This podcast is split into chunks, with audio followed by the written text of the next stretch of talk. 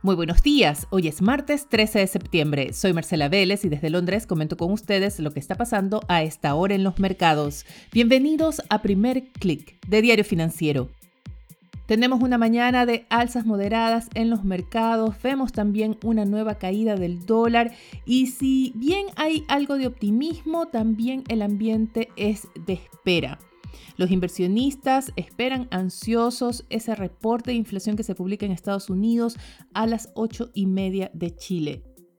Los analistas proyectan que se reportará una inflación a 12 meses de 8,1% en agosto y todos anticipan que el mercado reaccionará al alza si se cumple con esta cifra o incluso si hay una lectura por debajo de estas expectativas.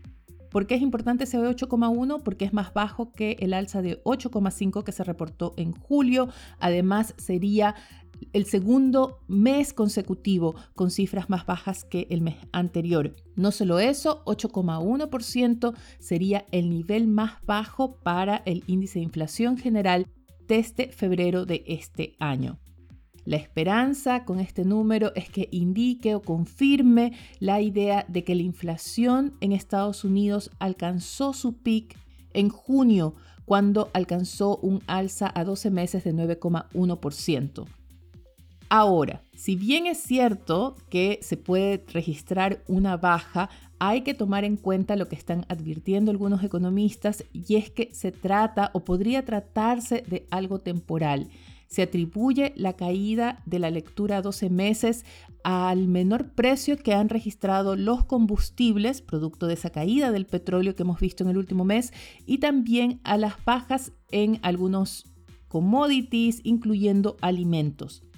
Es más, y este es un punto en el que deberían poner mucha atención los inversionistas, la inflación subyacente esa que no considera el precio de combustibles y alimentos, podría registrar un alza. Se proyecta un alza a 12 meses de 6,1%. Esta cifra es mayor al 5,9% que registró en julio y también en junio. Es más, contrario a lo que ha pasado con la lectura general de inflación, con ese índice general, la inflación subyacente no ha registrado bajas en los últimos meses, se ha mantenido de hecho bastante constante en torno a un 6%. La Reserva Federal ya ha dejado en claro que antes de cambiar el curso de su política monetaria, esperará confirmar que la inflación comienza a bajar más allá de factores coyunturales como puede ser el precio de los alimentos y los combustibles.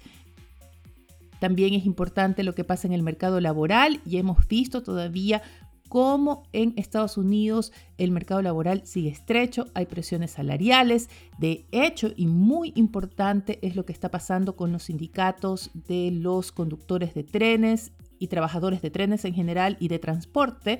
Y si no se llega a un acuerdo hasta el viernes, está prevista una huelga que podría provocar una nueva interrupción de la cadena de suministros en Estados Unidos. Así que si bien hay voces optimistas, de hecho JP Morgan esta mañana afirma que lo más probable es que se logre ese ansiado soft landing, no solo en Estados Unidos, sino para la economía global, es decir, reducir la inflación sin causar una recesión Todavía hay factores de riesgo y seguramente la Reserva Federal va a estar muy atento no solamente a esa lectura general de inflación, sino a esa inflación subyacente, a las señales del mercado laboral y también a los factores que suponen o que podrían impactar la cadena de suministros. Así se da por descontada un alza de 75 puntos base en la próxima reunión y quizás sea muy pronto para que los inversionistas comiencen a celebrar o anticipar un cambio de dirección o un relajamiento del ajuste monetario a partir de la siguiente reunión. Por ahora, como les decía, el ambiente es más optimista y vemos alzas en los mercados.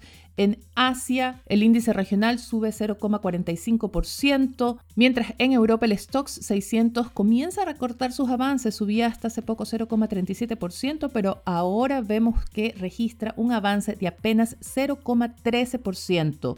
¿Será que tendremos un cambio de dirección en las próximas horas? Bastante dependerá de esa apertura de Wall Street y de ese reporte de inflación en Estados Unidos. Por ahora los futuros de Wall Street anticipan una apertura al alza. Vemos que el Nasdaq sube 0,37%, bastante similar al avance del SP 500 y también del Dow Jones. Veamos qué está pasando en el mercado cambiario. Como les comentaba al inicio de este podcast, el dólar sigue profundizando su caída, ha moderado, eso sí, su baja. Hoy vemos que el índice de XY cae solo 0,27%. Vemos al mismo tiempo, muy importante para las monedas emergentes, incluyendo el peso chileno, un alza de los commodities. El petróleo salta más de 1% y el cobre sube 0,74% en Londres.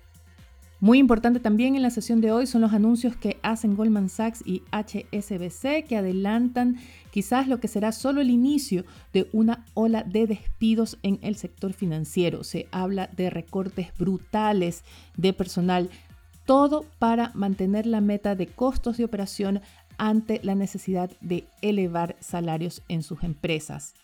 A nivel internacional, seguimos atentos a lo que sucede en Ucrania, ese momento que ha ganado la contraofensiva ucraniana, han ganado territorio en la zona del Donbass, pero también se están reportando nuevos ataques a centrales eléctricas y a objetivos civiles de parte de Rusia. En todo caso, los avances que han logrado las fuerzas ucranianas están dando mayor optimismo también a los aliados europeos y podrían suponer un mayor apoyo de parte de Europa a aguantar el frío invierno, aguantar las restricciones energéticas y no ceder a las presiones de Rusia. Así que también hay unas consecuencias para el resto de Europa y con ello para el resto del mundo, especialmente en este ambiente inflacionario de lo que puedan lograr las fuerzas ucranianas en las próximas semanas. Antes de revisar la agenda del día, les quiero comentar dos temas en la región, uno de ellos en Argentina. Ayer finalmente se pronunció el Fondo Monetario Internacional tras esas reuniones con el ministro argentino Sergio Massa. El FMI, como era de esperarse, siguió dando su apoyo. El FMI está muy comprometido con Argentina por ese préstamo. No puede dejar fallar el programa con Argentina por un tema de reputación del propio fondo. Así que Cristina Georgieva dio su apoyo al plan presentado por Massa en que se comprometió a mantener las metas de déficit fiscal, esto es 2,5% del PIB para este año y 1,9% del PIB para el próximo.